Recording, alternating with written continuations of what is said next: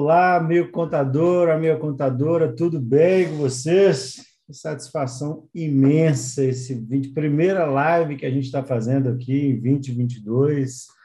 Uma grandíssima satisfação. Agora com dia novo, hora nova, formato novo, né?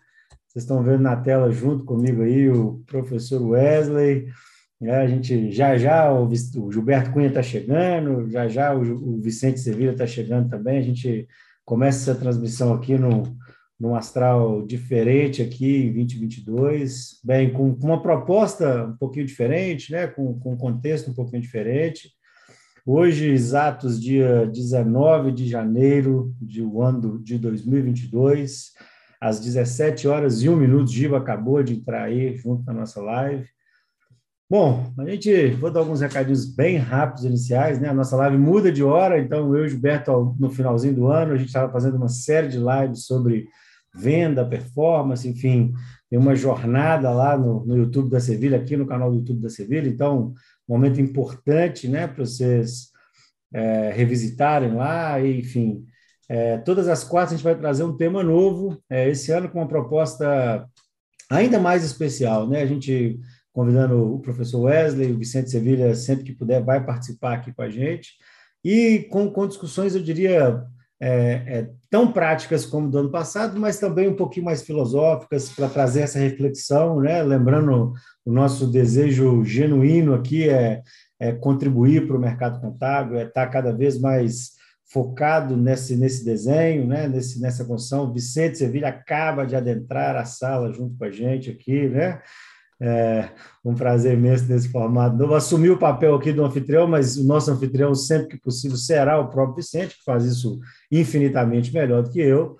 Mas já vou, dadas as primeiras considerações, passar a bola aqui né, para desejar um, um feliz 22 para todo mundo, de muito bons resultados, de muita coisa nova. A gente, nesse cenário aí complexo, né, que a gente está começando o ano, cheio de desafio. Hoje a gente vai falar bastante sobre retenção, né, a especialidade do professor Wesley aqui, de talento, como é, como é que a gente retém isso, essa troca, esse turnover alto das empresas contábeis, qual, quais são os desafios que a gente tem e tentar trazer reflexões, insights, né, vou pela ordem de entrada aqui, Wesley Rocha, depois Gilberto Cunha, depois de Vicente Sevilha, nesses comentários iniciais aqui.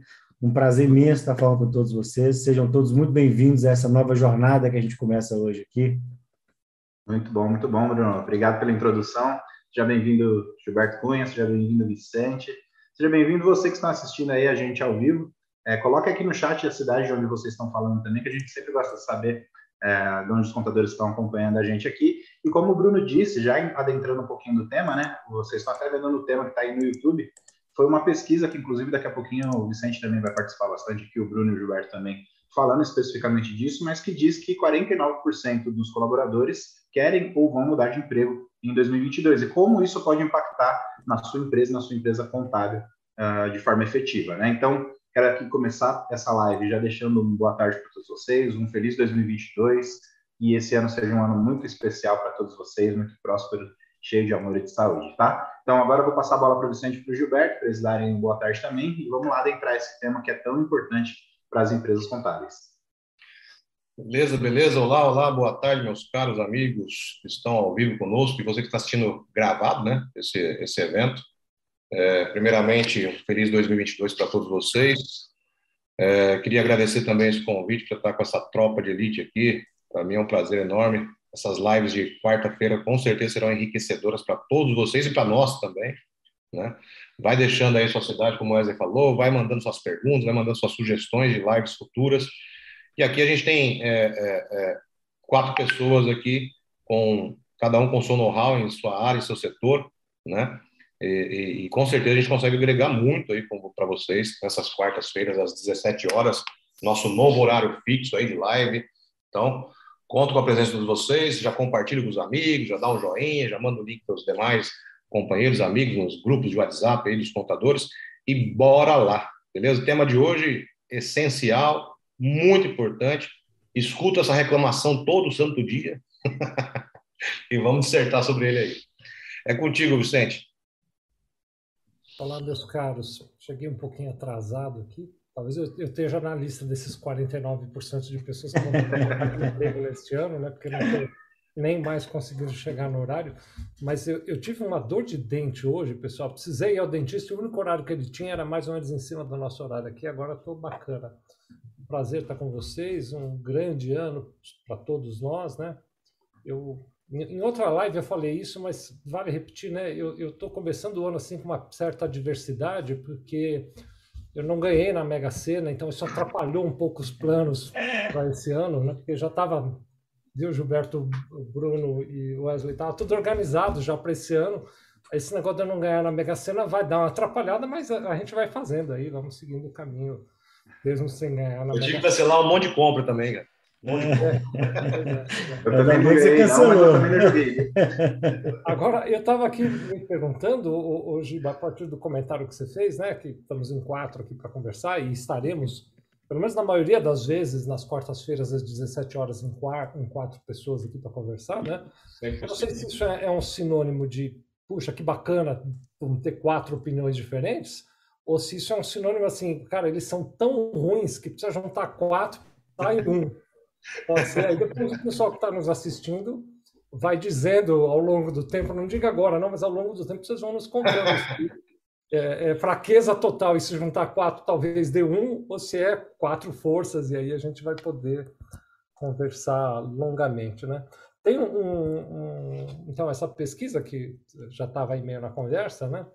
É, aliás, em, em, geral, a nossa ideia seria ter isso como viés, né? A gente trazer assuntos do cotidiano do mundo para a gente discutir nesse espaço, né? Isso, isso pode ser útil, eu pelo menos penso assim, para os profissionais que nos assistem, porque, em geral, especialmente os nossos colegas contadores, né? Mas mesmo quem não é contador, viu? Em geral, a gente olha muito para o nosso negócio e esquece de olhar para o mundo. Né? A gente olha muito para o próprio umbigo e esquece de olhar o que está acontecendo lá fora, qual é o mundo que está acontecendo lá fora. E pior, eu diria, o, o Giba, Bruno e Wesley, se vocês me permitirem, vocês, meus amigos e amigas que estão assistindo também, que não é só que a gente não olha o que está acontecendo lá fora, mas quando a gente olha, porque estamos ocupados cuidando da nossa empresa, então não dá muito tempo de olhar. Né? Mas quando a gente olha, a nossa reação é pensar como é que eu me protejo para que isso que está acontecendo lá fora não me afete. E é uma. Talvez eu, eu gostaria de abrir esse nosso bate-papo com essa provocação, é, que é assim: é, nós não somos, por maior que seja a sua empresa, você que está me assistindo aqui, por maior que seja a sua empresa, nós não somos capazes de mudar o que está acontecendo lá fora. Porque o que está acontecendo lá fora é reflexo de um comportamento social. Então vamos pegar o tema de hoje, né? 49% das pessoas, não dos profissionais da área de contabilidade, 49% das pessoas do Brasil nessa pesquisa indicaram que pretendem mudar de emprego em 2022. 49% das pessoas pretendem mudar de emprego em 2022. Isso não é algo que nenhum de nós na nossa empresa consiga mudar. A gente não vai mudar essa tendência. Pode até ser, pessoal, que com muito esforço, com bastante esforço, na nossa empresa não mude 49% das pessoas, mude 30%, mude 28%, mude 25% das pessoas. Mas ten essa tendência de que as pessoas têm desejo de mudar de emprego, procurar outros desafios e tal, é uma tendência que é a realidade lá fora, que é o debate que a gente vai ter aqui hoje. Né? Criar um esforço para que isso não aconteça na nossa empresa, além de exigir muita energia, será, me perdoem, pelo menos é a minha opinião, inútil. Porque não vai impedir que isso aconteça na nossa empresa. Vai acontecer na nossa empresa. Então, a grande discussão não é eu olho o que está acontecendo lá fora e encontro um jeito de impedir que isso transborde para dentro da minha empresa. A grande discussão é, e é isso que a gente espera fazer às quartas-feiras aqui, eu olho o que está acontecendo lá fora e digo como é que eu adapto a minha empresa a essa mudança, porque ela virá comigo ou semigo, essa mudança virá. Então, acho que o nosso grande papo hoje aqui é, bacana, vai mudar 49%. Como é que as empresas especialmente as empresas de contabilidade, na opinião de vocês todos aí, convivem com isso, com 49% dos seus funcionários indo embora. Será que você que está nos assistindo na sua empresa está pronto para trocar 49% do seu quadro? Acho que essa é a grande pergunta que a gente pode discutir e como é que a gente se prepara para isso, né? Não sei qual dos três aí quer agora me resgatar, porque eu já toquei fogo aqui, agora é com vocês. Tá levantando a mão igual na sala de aula aqui, ó, normal, né? É, Sente, acho que faz muito, faz total sentido isso que você falou. E acho que uh, a gente não tem que se preocupar, ou tem que se preocupar, mas não, uh, logicamente, com isso, né? De vai sair 49% disso, né? Criar a solução para esse problema, né? A gente já sabe que isso vai acontecer, pode ser que seja 49, 30, 29 ou 78, ninguém sabe o percentual para o mercado de contabilidade. Mas olhar para esse percentual, eu acho que se você tiver com o olhar focado só nesse percentual, ou na quantidade de pessoas que vão sair, com certeza você já vai estar atrasado, vai estar com um problema ainda maior, né? Eu tinha anotado três pontos aqui, que até passei para o Bruno, né, um pouquinho antes da, de vocês entrarem aqui, e que vão também em congruência com isso que você falou, né? Eu coloquei como criar uma estrutura, então, capaz de se adaptar a essa realidade, tá até lá no nos grupos de WhatsApp também, vocês devem ter recebido aí essa mensagem, como se preparar de forma que não impacte negativamente a sua empresa, então é se adaptar ao que vai acontecer, né, trazer isso para a realidade no dia a dia, e será que a tendência é esse percentual aumentar ou diminuir? Eu queria trazer esses três pontos aqui para ouvir a opinião de vocês, para ver a visão de vocês também aplicada ao mercado de contabilidade, que é o nosso mercado, é o mercado que a gente trabalha no nosso dia a dia. É, eu vou, eu vou, eu vou é, acho que são questionamentos valiosos aqui para gente. Eu vou, mas, mas eu quero fazer até uma provocação aqui, Vicente. Eu acho que a gente está aqui para pensar um pouco nisso, até é, é, começando a responder um pouco isso que o, Wesley, que o professor Wesley falou. Eu acho que o escritório de contabilidade lida com isso é, é muito com um desejo, sabe? Assim, eu, eu desejo que que essa pesquisa não chegue na minha empresa, sabe assim, é, com, ou com sonho, assim, ah, eu acho que aqui eu aqui então assim, é, com, com, com, uma certa é, é, uma certa sensação de, de impotência em relação a isso. Então, é, eu, ao invés de eu olhar para essa para essa para esse, esse fato, né, porque é um fato que eu diria que é 49 esse mês, esse ano, e ano passado era 39, era 42, ele, e o ano que vem ele vai continuar sendo isso, né? Eu acho que esse é, é eu acho que o principal, o cerne da discussão que a gente está trazendo aqui é que, de fato, é, ao longo do tempo, o, o, a tendência é que os colaboradores se movimentem cada vez mais, né? E aí pensar no impacto que isso causa no, no, dentro do escritório de contabilidade é fundamental. E, e aí eu vou, vou trazer uma primeira reflexão aqui, olhando um pouquinho mais para a venda e performance, olhando um pouquinho mais para a estrutura operacional e de como a gente consegue performar isso. É, talvez o, o, principal viés, o, o, o principal risco, a, a, principal vulnerabilidade que o escritório de contabilidade gera hoje nessa discussão é criar uma estrutura operacional baseada no indivíduo, né? É, a, a, o, a operação contábil hoje ela tem nome, né? ela não é uma função. Ah, eu tenho uma analista fiscal responsável por um conjunto de atividades com essa característica. É o Joãozinho que, que, que é bom em, em, em ICMS e empresa de comércio, então ele vai estar cheio de empresa. Aí o Joãozinho sai, eu não preciso de alguém para uma função, eu preciso de, de um clone do Joãozinho. E aí eu acabo é, me perdendo e eu acabo dependendo disso, e aí o Joãozinho fatalmente vai sair em algum momento, né? fatalmente ele vai migrar em algum momento. É, a gente tem tido muita discussão aqui interna, né? que é, é, é se você pegar a média de salário hoje dentro do, do, do histórico de contabilidade, é, é, volátil mesmo, você tem uma volatilidade alta, porque 200 reais, 300 reais, uma oportunidade de trabalhar mais próximo de casa vale a diferença, porque você não vai ter um salário, salários vultuosos na base operacional, essencialmente. Então, esse cara vai sair mesmo. E, e aí, estar preparado para essa mudança é, é, mais, é muito mais eficaz e muito mais eficiente do que tentar evitá-la.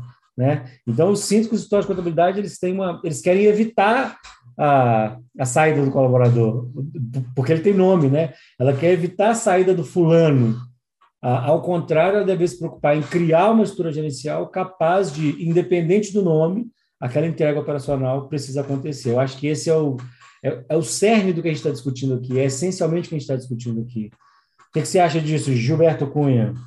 Eu acho que cabe bem, a gente, a gente trouxe isso numa, numa esse assunto em uma das lives né, que a gente comentou também, é, que eu queria complementar com esse assunto para a gente pensar. Né, isso que o Bruno falou para mim é, é, é genial, Uh, e às vezes a gente fica a gente gosta eu gosto particularmente de dividir as coisas sempre em o que depois como né eu acho que fica mais fácil a metodologia primeiro o que depois como né?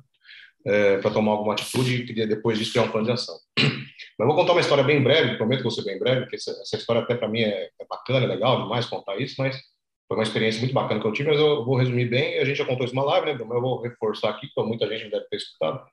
Eu tive uma oportunidade em meados de 2000 e 2008, 2007, 2008, eu, por N motivo, vou resumir bem óbvio, eu fui morar no Japão. Né? Morei no Japão um ano e quatro meses, né? É, o Japão em si só é um, é um grande aprendizado desde quando você desce no aeroporto. É um grande aprendizado de cultura, de gestão, de processo, 5 S. Lá eles têm 15 S, né? Tudo é muito pensado e calculado para justamente não dar erro no futuro e assim por diante. Além de ser um país de primeiro mundo, alta tecnologia e tudo mais. Mas entenda, entenda vocês que eu quero complementar com a história do Bruno, que é o seguinte, eu, eu era do interior de São Paulo nessa época, né?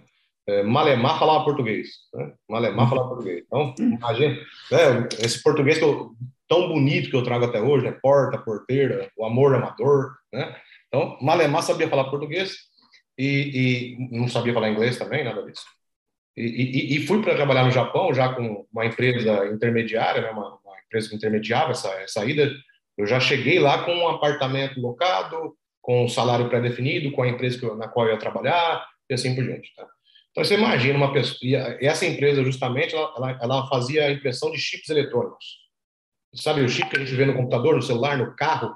Samsung, Sony, todas aquelas marcas. Então, eu controlava uma máquina de, de, de fazer as logomarcas das empresas, que eram diversas, uma máquina a laser, cara, Totalmente processo difícil. Detalhe, nunca fiz isso na minha vida. Nunca pensei que ia chegar perto de um chip eletrônico. Em duas semanas, detalhe, os painéis lá no, no, Japão tem três idiomas, né? Katakana, Hiragana e, e Kanji, ou seja, são três idiomas diferentes para cada coisa. Então você imagina um painel que está tudo escrito totalmente em japonês, em três idiomas diferentes. Eu, de, da cidade interior de São Paulo, é, Jacu, né? Jacu mesmo, mato, não tinha, não sabia falar inglês, sabia nada. Em duas semanas, em duas semanas, eu produzia tanto quanto o outro cara que tinha três anos de empresa. Em duas semanas. Sem saber falar o idioma, sem saber entender o que eles falavam. Obviamente, um outro brasileiro trabalhava nesse mesmo corredor, nesse mesmo setor, ele que me ensinava, obviamente, mas depois quem controlava as máquinas era eu. Eram 100, eram três máquinas de um lado e duas do outro lado. São cinco máquinas para controlar o dia inteiro, 12 horas por dia. Em duas semanas eu produzia tanto quanto o outro.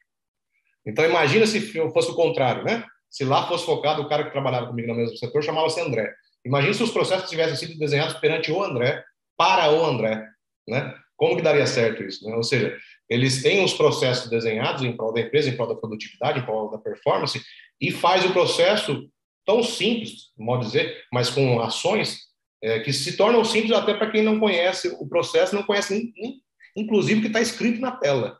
Imagina o risco de eu fechar um, de eu de eu perder um lote de chip eletrônico, quanto custa isso para a empresa, né? Então, só para só reforçar a importância disso que o Bruno acabou de falar, né? Construir a, a, os processos pensando na empresa e não, não no indivíduo, né? Não poderia ter nome, né, Bruno? Como você acabou de falar hoje na reunião que a gente teve, não deveria ter nomes, não estamos, não obviamente, expressando nada não, tá Então, estamos falando apenas de processo, né? de performance e tudo mais. E isso afeta totalmente no, no gap que você tem aí é, de contratação, né? Porque automaticamente se sai alguém especializado demais em lucro real, você tem que colocar alguém que supra mesmo na cidade sua agora, né? Então, isso também afeta o seu gap de contratação, né? Só para complementar aí. É, muito bom mesmo. É um desafio muito grande, né, Giba, manter, fazer a atração de talentos, a retenção de talentos e o treinamento desses talentos também, né? Principalmente quando você não tem esses processos, processos muito bem é, mapeados na sua empresa contábil, né? E um temperinho mais que eu queria colocar antes de passar a bola para você, Vicente, é que, é, ainda voltando naquele início, né, que a gente fala onde as pessoas pensam nesse percentual, se assustam com esse percentual, é que a gente muitas vezes, ou em todas as vezes, nem vai saber qual é o motivo que leva uma pessoa a querer mudar de emprego, né? Aliás, os motivos são muitos. Pode ser que seja você esteja cobrando essa pessoa demais, pode ser que essa pessoa esteja fazendo uma função que ela não se adaptou, pode ser que você está passando mais coisas do que ela foi proposta a fazer ali no início, depois começou a passar mais funções. Então, não se apegar também a tanto aos motivos, né? Se apegar em resolver o problema através do processo, né? E é isso que o Bruno falou bastante aqui brilhantemente, o Gilberto completou aí também. Agora, como é que você lidaria com isso, Vicente? Ou melhor, como é que você lida com esses problemas, né? Eu estou aqui com um milhão, tá, tá borbulhando a minha cabeça, né? Aliás, até para contar para quem está conosco aqui, a gente conversou no planejamento desses nossos encontros, eu disse, ah, vamos ver se a gente não faz durar uma hora, né? Porque às vezes uma hora fica longo demais e tal, né? Já tem 20 minutos que a gente está aqui, ainda tem. Só eu tenho uma hora para falar. Só eu ficar uma hora falando aqui. Imagina os demais, né? Mas vou assim, muito rapidamente, antes de avançar, mandar uns abraços aqui para quem está conosco, porque o pessoal para no meio do dia, né? Eu acho fantástico. Então, Jane Carlo está aqui conosco, a Simone Ludovice Aliás, Simone, outro dia me escreveu, obrigado, viu, Simone, de sempre te ver aqui. Ela é, quer ir visitar a Sevilha lá, nós vamos organizar, viu, Simone, para você ir lá fazer um, uma visita. Antônio Abrão de Cunha também está aqui conosco. É, o Mar, não, a Márcia também está aqui com a gente. A Ana Cláudia Araújo, ela está dizendo que é de Fortaleza. O Antônio é de São Caetano do Sul. A Márcia é lá do Rio de Janeiro. A contabilidade JWE está conosco aqui também, o Elton Meira também, que é bom Jesus da Lapa, na Bahia. O Marcos Teles, ele não perde uma, obrigado, está aqui com a gente, lá de Sorocaba, São Paulo. A Jane, aliás, o Jean está dizendo que é de Curitiba, no Paraná. A Flávia, que é uh, aqui de São Paulo, da contabilidade F Inteligente, parece que é isso. A Ana Cláudia diz que ninguém está preparado para perder colaborador em tempo nenhum. Aliás, o Lucas pôs aqui, pessoal, não sei se vocês estão acompanhando ou não, ele pôs uma pesquisa, uma enquete, 81 mudou agora, só porque eu ia falar, mudou. 79% das pessoas responderam que não estão preparados para perder colaboradores. Né? 79% das pessoas que responderam, a enquete está no YouTube. Se estiver assistindo no Instagram, você não está vendo a enquete aí, né? Aliás, já que falei do YouTube, inscrevam-se no canal da Sevilha, marca lá para ter notificação para saber dos nossos conteúdos. Se o conteúdo estiver bom, dá um gostei aí também, viu? Meu amigo Jean Pansarella está sempre com a gente aqui, a Patrícia Moraes também, a Rose Alves, o Lucas Contador, meu irmãozão Luiz Fernando Ferreira da Silva está aqui, meu sócio, meu irmão, meu amigo, Antônio Salgado, que diz que é também lá do Rio de Janeiro, Cláudio Nogueira, tá dando. Acho que é tem um amigo, né, Cláudio? Tá dando. Aliás, Wesley, tá, o Cláudio tá dando. É sim, é um amigo nosso lá do Sindiconte. Ele é ah, mais atuante no Sindiconte e joga bola junto com a gente lá com os contadores em sala. Putz, isso é uma coisa que vocês um dia precisavam ver. O pessoal dos, da contabilidade jogando bola é um negócio. uma coisa linda de se ver. É inesquecível. Eu já fui ver, já fui ver. É um negócio inesquecível. Aqui conosco também o, o Luciano, está dizendo que o papo está muito bom. O Anderson, do Rio Negro, no Paraná, está é, tá mandando um abraço. Tá, o Anderson Baumgartner e o Anderson Santos, os dois estão aqui. Sidney Viana, também vejo ele sempre por aqui. Obrigado, Sidney, está conosco. A Eunice Flor, que é aqui de São Paulo. É mais uma turma enorme acompanhando. Eu estou dando uma olhada no YouTube, mas tem uma outra turma gigante no, no Instagram. Depois eu dou uns alôs lá, né? Mas aí queria só resgatar algumas coisas. Primeiro, né, para deixar bem claro que alguém pode ter entendido errado. Ah, em que pese todos os méritos, que não são poucos, que o Gilberto tem, não é que ele em duas semanas já estava produzindo igual a um funcionário lá do Japão, porque ele é muito bom, é porque o modelo é muito bem pensado, muito simples e muito bem organizado, que é exatamente o que o Bruno estava defendendo aqui. Né? Nós precisamos, nas nossas empresas de contabilidade, ter um modelo muito bem organizado e mais, o, o, o Bruno não falou, mas tenho certeza que vai aprofundar isso mais, né? Uma carga de trabalho bem dividida. Nós cometemos nas empresas de contabilidade especialmente, mas em todas, em todas, o erro de fazer assim, quando o indivíduo é muito bom, a gente sobrecarrega esse indivíduo que é muito bom.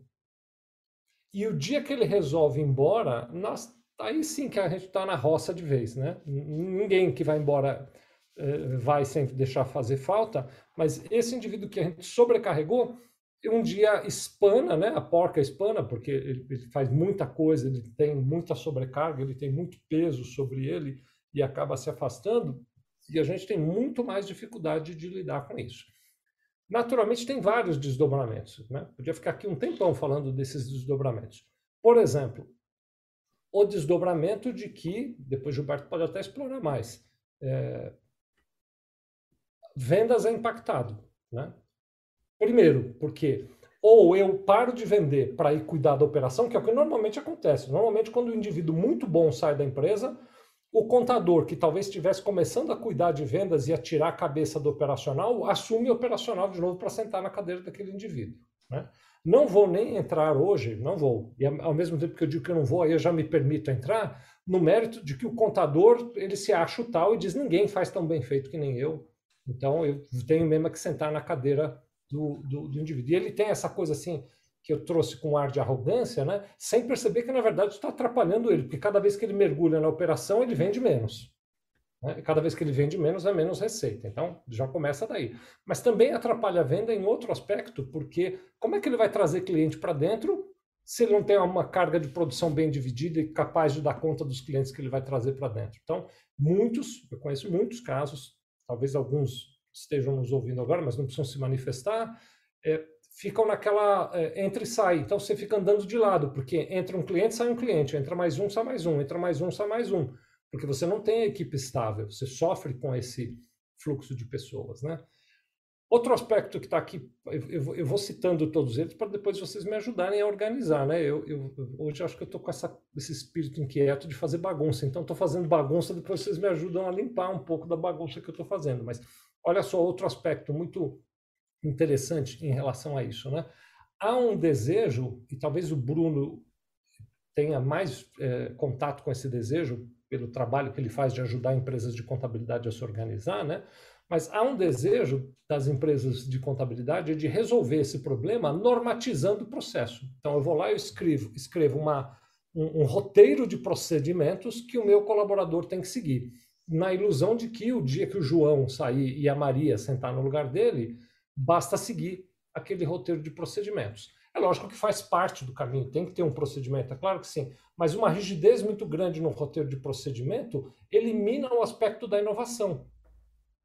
E aí a gente passa a olhar, por exemplo, essa rotatividade como algo necessariamente ruim, enquanto eu quero propor um olhar de algo que não é necessariamente ruim. Eu já, em mais de uma ocasião, contratei funcionários para Sevilha, que esses funcionários, quando sentaram aqui na Sevilha, viraram para nós e disseram: Mas por que vocês fazem assim? Tem esse outro jeito aqui que é muito mais fácil de fazer. E aí os nossos funcionários antigos diziam: Não, a gente faz assim porque está aqui no roteiro de procedimento e tal. Mas por quê? Esse outro aqui é muito mais fácil. Então, em geral, a rotatividade ela não é sinônimo de problema, porque vem gente com outras ideias e é uma natureza humana. Ainda mais não tenho capacidade para falar disso. Quando eu digo capacidade, estou sendo bem honesto mesmo. Eu não sei nem a diferença entre os boomers, a geração Z, a geração Y. O que eu posso dizer é que a turma mais nova, que eu já nem sei mais que geração é, nos quais se encaixam, por exemplo, meus dois filhos mais velhos, 26, 24 anos, se eles ficam dois anos no mesmo emprego, para eles a vida acabou, não, não faz mais sentido. Enquanto eu, por exemplo, estou no mesmo emprego, maio agora completo 35 anos no mesmo emprego, né? Eu conto isso para meus filhos, eles olham para mim com cara de piedade. Eles dizem, tadinho do papai. Judiação. Viver uma vida assim, sem sentido, como é a vida do papai. Eles não são capazes de enxergar isso, né? Mas, em contrapartida, eles são capazes de ser altamente inovadores. Né? E sentam, por exemplo, os dois já trabalharam na Sevilha, né? Uh, ambos, quando vieram trabalhar, me ensinaram um monte de coisa que, que era desnecessariamente complicado que eu não tinha percebido de tão acostumado que eu estava lá dentro. A rotatividade tem esse aspecto positivo, né? Eu até já, para fazer a última bagunça, e aí devolvo para vocês, né? Eu até já vejo as pessoas, por exemplo, que estão nos assistindo, dizendo, não, mas os meus clientes se queixam. Não sei se as pessoas dizem abertamente, não sei. Mas os dizem. meus clientes se queixam de rotatividade. Eles dizem que é, toda hora troca de funcionário no fiscal, toda hora troca de funcionário no contábil, toda hora troca de funcionário no DP, né? Então, isso não é um problema do seu cliente, isso é um problema da sua empresa, no sentido, mas eu quero explicar melhor, no sentido de que, se quando troca um funcionário, a mudança é tão grande que o teu cliente percebe, é sinal que o teu processo não é bom. Porque se o seu processo fosse bom, muda o funcionário, o cliente nem nota que mudou o funcionário. Não estou aqui de maneira nenhuma dizendo que quando troca funcionário na Sevilha, a gente não ouve alguma coisa dos clientes falando. Mas é um comentário: ah, o João não está mais aí, a Maria não está mais aí, quem é que está agora? Ah, agora é o Joaquim. Bacana, bola para frente. Né? A rigidez do processo, coisa que o Bruno ajudou muito a fazer, né? É, a rigidez, ou melhor, vou trocar a palavra, a solidez do processo, ele é flexível, mas ele é sólido, né? A solidez do processo tira essa questão do, do, cliente reclamar da rotatividade do funcionário. Né? Então tem esse ajuste de olhar que essa rotatividade ela não é, na minha opinião, necessariamente sinônimo de problema nem na sua empresa nem na empresa de ninguém. É uma característica do ambiente de negócios com o qual a gente tem que viver. Não é premissa da contabilidade. 49% dos, dos funcionários de todos os segmentos pretendem trocar de emprego. Né? fiz a bagunça. Até para só para antes do Bruno, que eu acho que o Bruno tem muito mais a falar do que eu na questão. É, mas esse ponto que você tocou aí, de ontem para hoje, em duas reuniões específicas, é, é eu te, eu, eu para a minha pessoa isso dói muito, tá? Isso dói demais. É, eu escutei exatamente isso. Não, não, não vamos vender agora não, que a gente não consegue aguentar aqui atrás da operação não. Então, você falar isso para um vendedor, né, você está enfiando uma daga no coração dele. É, porque, ao mesmo tempo que a gente sabe que a, a lenha é, que vai deixar a empresa ali com fogo aceso e tudo mais é as vendas, é, você passa a escutar isso por conta de falta de processo, é muito doloroso. É muito doloroso. O crescimento da empresa é, ele é impactado por vendas. Obviamente, é, tanto pelas vendas quanto pela recorrência desse cliente, né? Os clientes se manter lá dentro da empresa, né? E nos dois aspectos isso chama-se vendas, né? A venda em si, depois o pós-venda, que inclusive eu consigo com, com os meus clientes vender novamente para eles novos produtos, novos serviços. Não vou nem entrar nesse ano, daí já vi uma aula de venda.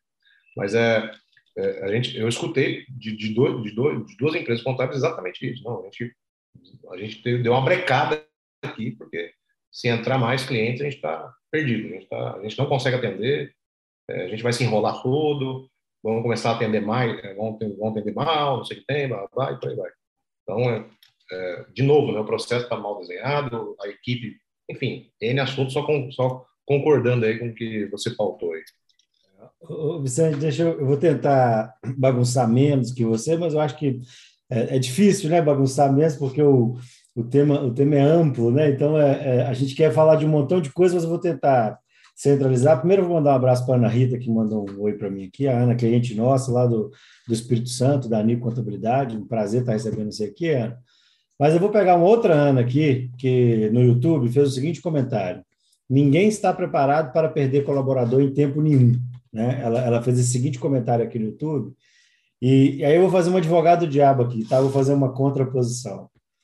É, as empresas, existe, a, a maturidade gerencial torna isso, é, essa frase, é, ela desconstrói tanto essa frase que existem hoje as, grandes empresas ou empresas com gestão de operação bem estabelecidas preveem a rotatividade.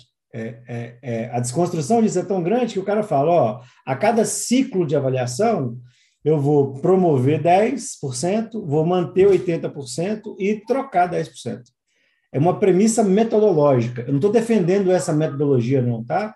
Eu acho que para o história contábil, por exemplo, isso não se aplica para empresas de pequeno porte ou para empresas que maturidade inicial não é muito bem construída, não se aplica, porque é muito caro contratar e ainda mais caro demitir. Mas, enfim, o que eu quero dizer assim, é, é, é essa desconstrução ela é tão real, ela é tão, ela, é, é essa frase é tão oposto que existem métodos que é, incentivam a rotatividade de perder alguém. É óbvio que você não quer perder um talento, é óbvio que não é confortável perder alguém que opera, mas se a minha operação, se a minha operação hoje, se, é porque eu acho que dentro dessa construção, a, a, a, a discussão que eu queria trazer aqui, que eu acho que vai ficar legal para a gente, é assim: é, não está claro para a empresa contábil o mínimo que ela espera de cada colaborador ou de cada função exercida. Quando você estabelece o mínimo, quando você fala assim, ó, para sentar nessa cadeira, o mínimo que você precisa entregar é isso aqui, o mínimo que você precisa construir é isso aqui, isso fica mais fácil de ser é, organizado. Isso fica mais fácil. Quando você vincula isso à sua estratégia comercial lá, que o Gilberto vai falar, quando você vincula isso à sua estratégia de negócio, o que, que você quer para o seu negócio, quando você constrói isso tudo e fala o mínimo necessário é isso aqui, e você mensura isso, fica muito mais fácil, porque agora você tem uma trilha. E aí, por que estamos os quatro aqui? Porque agora fica mais fácil você é, desenvolver esse colaborador. Então, é, eu, queria, eu queria até promover uma discussão legal aqui, Vicente. Eu acho que queria fazer uma provocação, acho que para você, mas, é, especialmente para você, mas pro, muito para o Gilberto, que a gente confunde um pouco um conceito que uma coisa é manter equipe, outra coisa é reter talento a gente a está chamando é, tudo da mesma coisa. A gente colocou, a gente considerou que todo colaborador agora virou um talento, entende? Assim, então todo mundo virou talento. Então se o cara aceitou, ele virou um talento. Então eu tenho que reter esse cara de qualquer maneira. E muito pelo contrário, a empresa precisa ter métrica suficiente para que para dar a oportunidade dos colaboradores se adequarem à necessidade, à necessidade do negócio.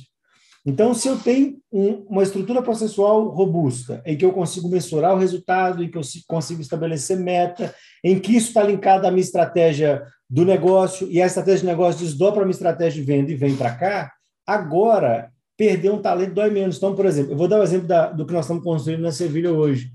O nosso, o nosso principal objetivo para 22 é criar uma estrutura na Sevilha em que a gente se torne uma, um, um, centro de, de capacitação. Né? Então, por exemplo, eu vou, é, eu, eu vou criar uma estrutura em que o colaborador vai entrar e ele passa por uma trilha de capacitação até ele atingir esse mínimo necessário. Quando ele atinge o mínimo necessário, ele está apto, então ele tem um tempo ele tem uma curva de aprendizagem, um tempo, e esse tempo tem que estar de acordo com a minha estratégia, com o meu processo e com a minha linha. E aí, quando ele, quando ele, quando ele atinge esse nível, ele está dentro do padrão. Eu espero, ele está atendendo a minha expectativa. Então, quando ele sai, eu sempre, é como se fosse um dente de, de tubarão. Eu tenho sempre alguém numa trilha. Eu tenho sempre, eu estou sempre criando uma trilha.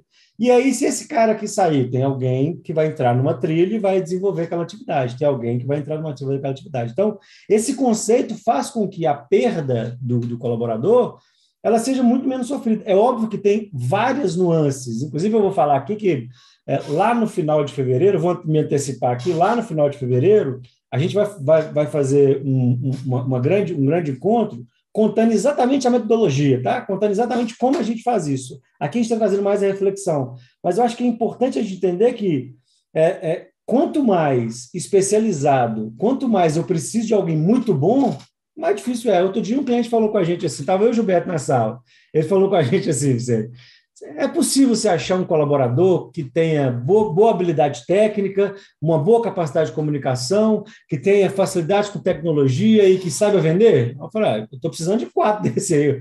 Se você achar esse aí, você, você, cada um que você achar, eu quero dois. Esse eu cara. É, eu, não, eu não preciso nem de ter vaga que eu já vou contratar esse cara. Essa pessoa não existe. Operacionalmente, esse cara não existe. Ele é um cara que vai ser formado de acordo com a minha necessidade, de acordo com a minha construção. Então, o que a gente sente é que o escritório de contabilidade precisa olhar para a necessidade do escritório para construir isso. E aí, é, é, não é que você não vai perder 49%. Você vai. Você vai perder 49%. Vai trocar, a equipe vai trocar. O cara vai sair, ele vai ter outra aspiração, ele vai ter outra vontade. A gente não consegue controlar isso. Mas o processo fica tranquilo. Faz parte do nosso processo trocar. Ah, mas e aí o cara que chegou e atingiu e é muito bom? Aí eu vou falar em retenção de talento. Mas aí ele não é mais, ele não entrega mais o mínimo necessário.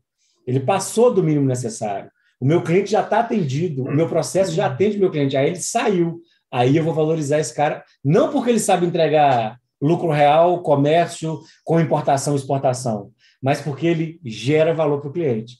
Então ele saiu partiu para o segundo nível, agora eu vou promover, agora eu vou trabalhar uma retenção de talento. Então, eu acho muito importante a gente dividir esse conceito, que uma coisa é ter um processo que funciona, que está linkado a uma rotatividade.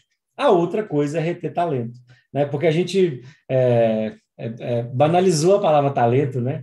O reter talento virou uma. Ah, eu preciso reter. Não, acho que a gente tem que reter colaborador e, e, e ter uma estrutura que sim retém talento. Acho que essa é a reflexão principal que a gente precisa fazer aqui. Bom demais, Bruno, bom demais. Queria só complementar também que esse problema todo que você colocou, que você expôs aqui, acontece porque o mercado de contabilidade, especificamente, a gente vai focar muito no mercado de contabilidade para nós, como eu disse aqui, é, é, muito carente nesse sentido de contratar bons profissionais, né? E isso tem uma série de motivos aqui. Eu também poderia ficar uma hora falando é, sobre esse tema especificamente, mas é um mercado extremamente carente para contratar bons profissionais. Precisa localizar, precisa achar bons profissionais, né? Como o Bruno colocou aqui, né? Tem profissionais se você achar um profissional que é bom tecnicamente, que é bom na parte de comunicação, que é bom para vender, que é bom em quase tudo ali que é necessário para trabalhar na área contábil, esse cara já vai estar tá bem empregado. Então você não consegue trazer ele para dentro da tua base, ele vai estar tá bem empregado normalmente, né? Então é um dos motivos que traz para essa questão. Um outro ponto que eu queria colocar na nossa conversa também, só para dar uma aquela pimentada, é que a, a gente está falando aqui de um bom profissional, do perfil do bom profissional, só que sem se apegar no bom profissional em si mesmo, mas melhorando os processos internos da sua empresa contábil para que você não fique, entre aspas, refém né, do, do, de um processo não adequado, né, vamos colocar assim. Mas a gente tem que pensar que lá atrás, na base, né, voltando um pouquinho, né, esses caras, na maioria dos casos, tá, não, não vou generalizar aqui, não foram bem formados na faculdade. A faculdade não deu esse chão de fábrica muito bom para eles, para que eles fossem bem informados, né? E aí, por um lado, isso é ruim, por outro lado, essa carência que eu acabei de falar do mercado de contabilidade proporciona, propicia que esse cara tenha a maior escola que ele pode ter na vida. Se ele quiser trabalhar com contabilidade e for para dentro de uma empresa contábil, ele tem a maior escola da vida. Então, ele tem a oportunidade, porque, como eu disse há pouco, o mercado é carente, e ele tem a maior escola da vida. Se ele juntar esses dois temperos e falar, não, eu realmente quero seguir carreira na contabilidade, eu realmente quero me destacar, é sem sombra de dúvida essa pessoa. Inclusive, esse foi um caminho que eu percorri aqui antes de ter a minha empresa uh, contábil também, antes de depois me juntar com o Vicente na Sevilha Educação.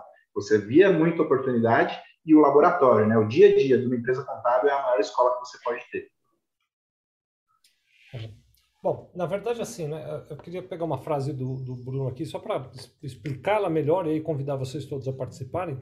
A gente vai fazendo esses encontros aqui, que nós vamos trazendo os temas externos, né, os temas que estão fora das nossas empresas para a gente discutir, temas relevantes, importantes, é claro, né, com esse olhar de como é que a gente uh, se adapta, se prepara para esses temas, mas de vez em quando a gente vai fazer encontros metodológicos, né? O Bruno muito bem lembrou, no, no, na última quarta-feira de fevereiro, eu não sei nem dizer agora exatamente que dia que será, mas na última quarta-feira de fevereiro a gente tem esse encontro metodológico que tem, aí sim tem por objetivo de dizer que métodos efetivos eu posso usar, como é que eu faço no dia a dia de verdade para colocar isso dentro da minha empresa, então para poder gerir melhor minha empresa, para poder vender mais, para poder é, tirar melhor proveito dos meus processos operacionais, para poder atender melhor meu cliente, para definir boa estratégia para a nossa empresa. Eu, sabe que eu estou enganado ou não? Esse, esse encontro é um encontro especificamente para você, que é meu colega contador, participar, e você pode se inscrever para participar dele. Se eu não estiver enganado, onde é, Wesley? É no Sevilha para Contadores, é isso? Estava bloqueado meu áudio assim, é sevilhaparacontadores.com.br. Lá você vai ter uma página onde você já vai conseguir fazer a sua inscrição para sempre receber esses conteúdos e, inclusive, a gente vai criar uma biblioteca, isso ainda não tem, tá? Mas já está em desenvolvimento, uma biblioteca com todos os vídeos desses conteúdos para vocês acompanharem e assistirem gratuitamente. Vou aproveitar essa pausa rapidinho, Vicente, só pedir para vocês que estão assistindo a gente ao vivo aqui para deixar o like nesse vídeo, para você que vai assistir depois da gravação, também deixa o like aqui para a gente, para a gente continuar motivado a, a produzir esses conteúdos aqui para vocês, tá? Quem assiste ao, vídeo, ao vivo deixa um like, quem assiste gravado deixa dois logo de Deixa dois, isso. Tá? Porque não assistiu ao vivo, põe um a mais ali, que é tipo juros por ter assistido atrasado, né? A multa demora. Mas então, se você tiver interesse de participar desses encontros metodológicos, você entra lá, sevilhaparacontadores.com.br deixa seus dados lá para a gente trazer você para esses encontros é, metodológicos aqui que a gente vai discutir. De certa maneira, o, o Gilberto, é interessante, né? Porque é frequente, eu, eu, ouço você falando disso. Todo contador quer vender mais, todo empreendedor, toda empresa de contabilidade quer vender mais, né? E, e, existe uma imagem assim de que vender mais depende apenas de criar uma página no Instagram e, e botar lá, eu faço contabilidade e estou vendendo mais, né? Estou aqui, é claro, simplificando o processo e tal. Mas, de certa maneira, vender mais tem a ver até com o que o Bruno estava trazendo, né? Assim, eu preciso ter uma equipe preparada e com, com, com uma preparação para essa rotatividade, inclusive, então já com gente treinada, adequada para assumir novos cargos e tal, para eu poder vender mais. Não adianta simplesmente eu sair vendendo mais. Exato, exato. Até porque é, eu, hoje o Bruno vai lembrar disso aí. Eu conversei com, a, com, com um, um contador hoje, a gente estava conversando, comentando, e até perguntei, né? O, o, departamento seu que mais recebe ligações hoje durante o mês é o departamento pessoal, né? Eu falei assim, meio que adivinhando, né? Que é meio que óbvio, né? Por conta de contratações, demissões e, e tudo mais. É, e ela concordou, sim, é o departamento pessoal. Então, imagine que o Bruno tem essa pauta também nas nossas, nossas apresentações, né? Que você tem que contratar o colaborador pensando nessas outras demandas, essas demais demandas que geram maior valor ao nosso cliente. Imagine que em todas as ligações que o departamento pessoal recebe, ó, vamos imaginar, a partir de agora, né? Todas as ligações do departamento contábil pessoal recebe, se a gente tivesse quatro perguntinhas ali, uma prateleirinha de produtos novos, e eles pudessem fazer uma filtragem daqueles clientes que ligaram, se eles estão passando por alguma dessas dificuldades nos quais esses produtos resolvem. A gente, é, porque assim, essa questão do marketing para trazer novos leads, e essa questão do, do, do, do de gerar conteúdo e tudo mais, obviamente ele não pode parar nunca, tem que ser feito, obviamente concomitantemente tem que ser feito e tudo mais. Só que a gente perde, é, eu, eu julgo assim que a gente perde muito tempo em não, não vender para os nossos próprios clientes. Primeiro por conta de aumentar o faturamento com alguém que eu já tenho em casa, segundo, por fidelizá-lo, por estar preocupado com ele em algum. Que, porque quando o cliente entrou aí, o último cliente que entrou, ah, entrou 10 clientes, entrou 5 clientes, entrou um cliente mês passado, beleza. Marca na sua agenda, a cada três meses, ligar para esse cliente novo. Marca. Marca uma. Você vai ter a cada três meses, você sempre vai ter lead para ligar. Por que eu estou chamando de lead isso? Porque ele realmente é um lead, porque eu não sei o status que ele está vivendo nos próximos três meses. Não sei o que vai acontecer na empresa dele. Eu não sei se ele melhorou ou piorou. Não sei se ele está performando mais ou menos, se ele está vendendo mais ou menos. Eu não sei o que está acontecendo na empresa dele nos próximos três meses. Então, é uma grande chance, se a gente contratar, até pensando nessa nuance, a gente ter pré-vendedores. Né? Pré-vendedor não é o que faz a venda, é aquele cara que arruma o terreno para você chegar na reunião e matar. Matar, no caso que eu digo, é fechar aquela negociação. Então, nesse ponto, quando eu perguntei isso do departamento pessoal, é exatamente isso. A gente pode ter pré-vendedores dentro da nossa base de clientes, dentro da nossa base de colaboradores, dentro da nossa equipe.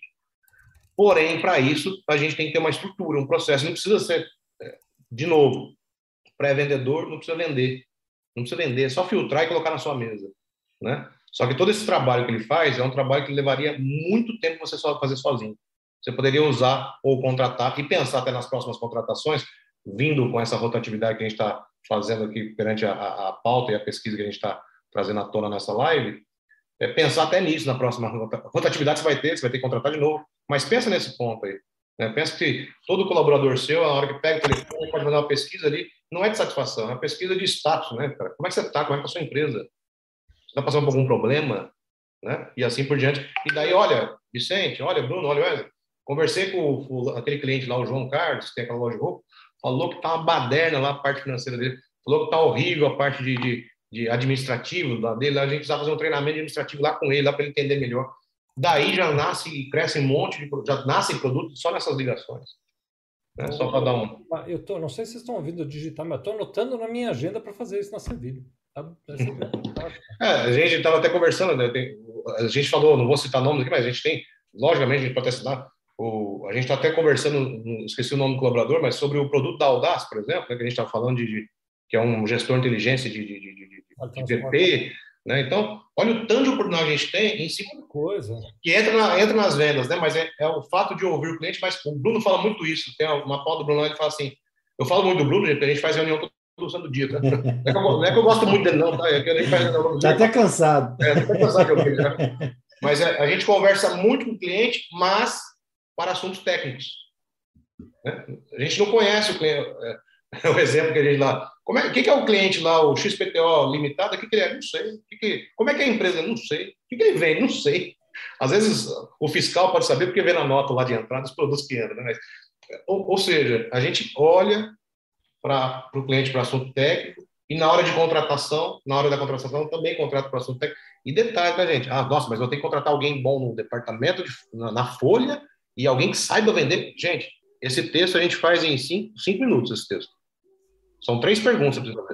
É só ler as perguntas. É ler três perguntas para o cliente. Como é pergunta aberta, o cliente vai se abrir. Isso é técnica de venda. Ele, ele se abre porque a pergunta é aberta. E, e outra, você precisa vender para todo mundo? Não, você precisa ter interesse em alguém ajudar. Sim, sim. Ô, ô Vicente, deixa eu só dar um testemunho em relação a isso que o Gilberto falou. Antes, ele antes fala... de falar, deixa eu só fazer aqui um, um, uma, uma proposta. Então, a gente tem 11 minutos para completar uma hora. Então, eu queria propor que a gente já fosse indo para os encerramentos. Aí você faz a colocação e tal, né? É, deixa, deixa eu... uma hora a gente fica, vai fazer é, vai lá. Eu vou fazer um testemunho em relação a isso que o Gilberto falou, que é, é, eu já vi o Gilberto falar isso 200 vezes com o cliente, né? Prepara o seu time como pré como com esse preparador de venda. E aí, o, o ao invés do, do escritório de contabilidade falar assim, ó, beleza, vamos, vamos desenhar o melhor processo, vamos escrever o melhor script, vamos definir a regra, vamos definir a métrica, quantas ligações ele precisa fazer por mês, quantas ligações ele precisa fazer por dia, ele fala assim, hum, o Fernando tem esse perfil, vou passar para ele. Entende essa a, a distorção? É, a gente distorce o conceito. Eu não Você penso no negócio. Na pessoa e não no método, né? Aí eu penso no indivíduo. Aí o Fernando, daqui seis meses motiva, eu estou perdido, porque o Fernando é, ele, ele teve seis meses de contato, ele aprimorou tudo, mas ele vai embora, eu tenho que começar outra pessoa, tudo zero. E aí eu acabo, a, a, dor de perder alguém acaba sendo grande. E aí eu vou. O Fernando adoece, tira férias, casa, sem falar nisso tudo. Faz todas essas coisas malucas é. que as pessoas fazem, né?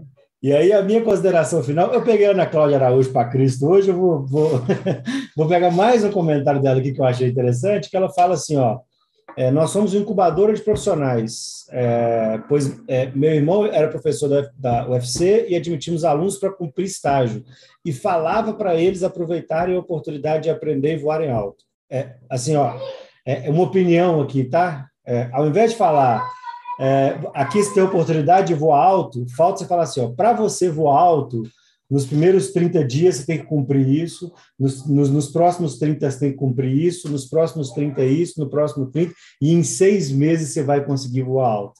A gente, a gente espera que as pessoas é, é, é, ajam de maneira é, como a gente agiria, por exemplo, ou como o Donza agiria. É, se você não tiver processo, não tiver método, você vai depender do talento individual.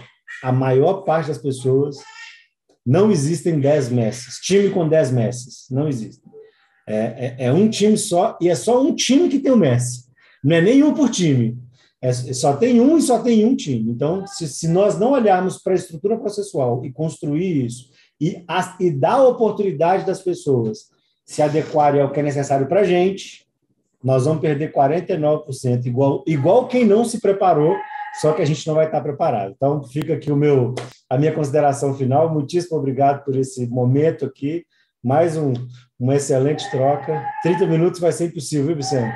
Eu estou achando que não vai dar. Antes, antes de mais alguém falar, só queria. Então, o, o Bruno acabou de responder aquilo que eu no começo provoquei, era uma, é, é, em tom de brincadeira, né?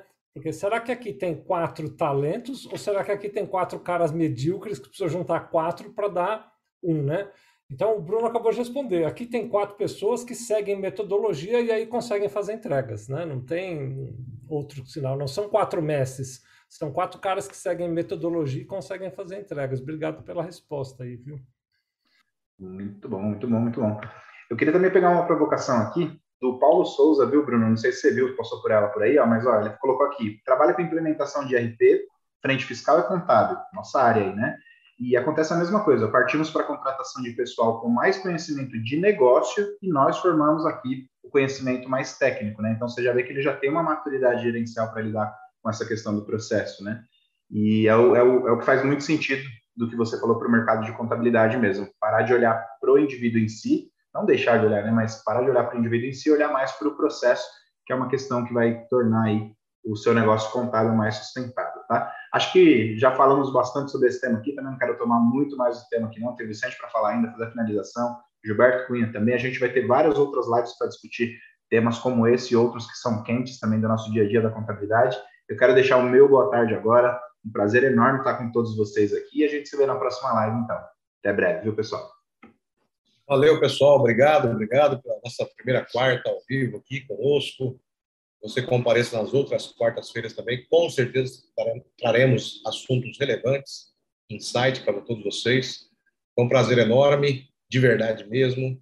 E bora até quarta-feira que vem. Obrigado a todos aí, a quem está nos assistindo também na, é, no gravado aí. Muito obrigado, bom dia, boa tarde, boa noite a você. E é isso aí, Vicente.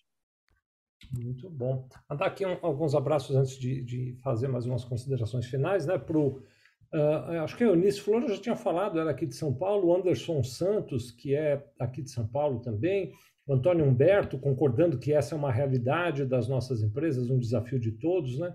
A Alessandra Monteávaro, que é do Rio Grande do Sul, não falou a cidade, mas já indicou aqui que é lá do Rio Grande do Sul. Para variar, dá uma pulada aqui, achei, pronto. O Nelson Rochbach, que é da Esquivel Contabilidade, a assessoria Thompson, quem está mandando um abraço é o Marcos, que pelo visto aqui é da Casa Verde, como eu também. Abraço, Marcos. A Ana Rita está pedindo para dar um abraço em especial, um boa tarde especial para o Bruno. Então, está dado aqui, Ana. O Léo Pires está dizendo que as pessoas estão valorizando mais o seu tempo. Então, passar o dia inteiro em empresa trabalhando significa perder oportunidades. É uma análise, né, Léo? É claro, aí acho que até o Léo está trazendo, pessoal, esse olhar de que assim, não é que 49% das pessoas querem mudar de emprego porque são ingratas, porque são é, malvadas porque têm o objetivo pré-determinado de prejudicar a empresa. Alguém, elas olham para o seu dia a dia, para a sua vida, é natural que seja assim, né, Léo? Muito bem trazido aqui o seu comentário também. A Tatiane Olímpia, que é do Rio de Janeiro, também está conosco. A Mauri Nascimento, que é de Foz do Iguaçu, é, que, que aprecia muito nosso trabalho. Obrigado, viu, Mauri?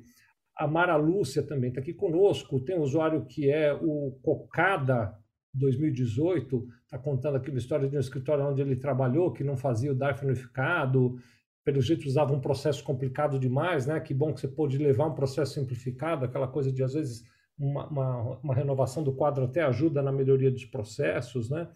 Uh, o Carvalho Ramos, consultoria, está aqui conosco, Paulo Souza também. O Paulo até diz: oh, é impressionante como vocês tornam fácil o entendimento de qualquer assunto. Obrigado, obrigado, Paulo. Nós é que agradecemos, viu? A Ana Rita Nico está dizendo que o prazer de, estar conosco aqui é dela, obrigado. A Ana Cláudia, que o, o, acho que é a Ana Cláudia que você pegou para Cristo, né, o, o Bruno, ou para a Virgem Maria, né? Mas enfim, então, a Ana Cláudia está aqui comentando que é difícil adotar esse método de rotatividade. É um desafio mesmo, né? Acho que é justamente aí que estão as empresas de sucesso. Elas não são empresas de sucesso, pelo menos é assim que eu vejo em qualquer segmento, no segmento contábil não é diferente, porque elas pegaram um terreno fácil porque elas não têm rotatividade, porque elas não têm problemas de venda, porque elas não têm problemas de formação de pessoas. Não é isso. Elas são empresas de sucesso porque elas pegam esse terreno esburacado e conseguem navegar nele com tranquilidade. Então, se um de nós aqui espera um dia pegar um ambiente de negócio molezinha e então a minha empresa cresce, esquece. Ambiente de negócio é espinhoso, só cresce quem consegue navegar nesse ambiente espinhoso, né? Uh, o Cláudio Nogueira está falando sobre os sistemas de uh, processamento, então, é claro, a questão tecnológica ajuda muito, né, Cláudio? Obrigado, viu? Paulo Souza, o Dantas 123 está aqui conosco também, está dizendo que o mais difícil é conseguir clientes. A gente também, em outros momentos, vai falar sobre conseguir clientes, viu, o Dantas? Logo, logo a gente vai entrar em mais temas. Continue nos acompanhando toda quarta, 17 horas, ao vivo, a gente está transmitindo, né? O Horácio Neto, dizendo que já deixou o like, quem não deixou, deixa aqui. Tem um tal de Bruno Silvestre, que eu não sei quem é, está aqui também, mas obrigado por estar tá com a gente. Bruno, está brincando, meu querido Bruno está aqui. Sueli Teles, eh, que está ótimo aqui, ela vai assistir o replay, parece que ela chegou mais no final, então Sueli assiste, que parece que foi bom, viu? Uh, Antônio Salgado também está aqui agradecendo, o Elton Meira, é, dando aqui os parabéns para nós, dizendo que a live foi produtiva, a Cibele Reis também. Hoje eu não consegui falar com o pessoal do Instagram, acabei ficando olhando aqui a turma do YouTube. Mas tem uma galera aqui no Instagram, via, via Ana Moura, tomara que ela ainda esteja com a gente aqui, minha amiga Ana Moura de Natal estava aqui. Obrigado a vocês todos que estão nos acompanhando. Quarta que vem, 17 horas, a gente está aqui de novo. E sigam firmes aí, não esperem que tudo seja moleza, não. É nas adversidades que a gente mostra a força mesmo, né? Então, um beijo no coração de todos. Muito bom. Valeu, pessoal. Boa tarde a todos. Valeu, muito obrigado. Obrigado, tchau. Um abraço.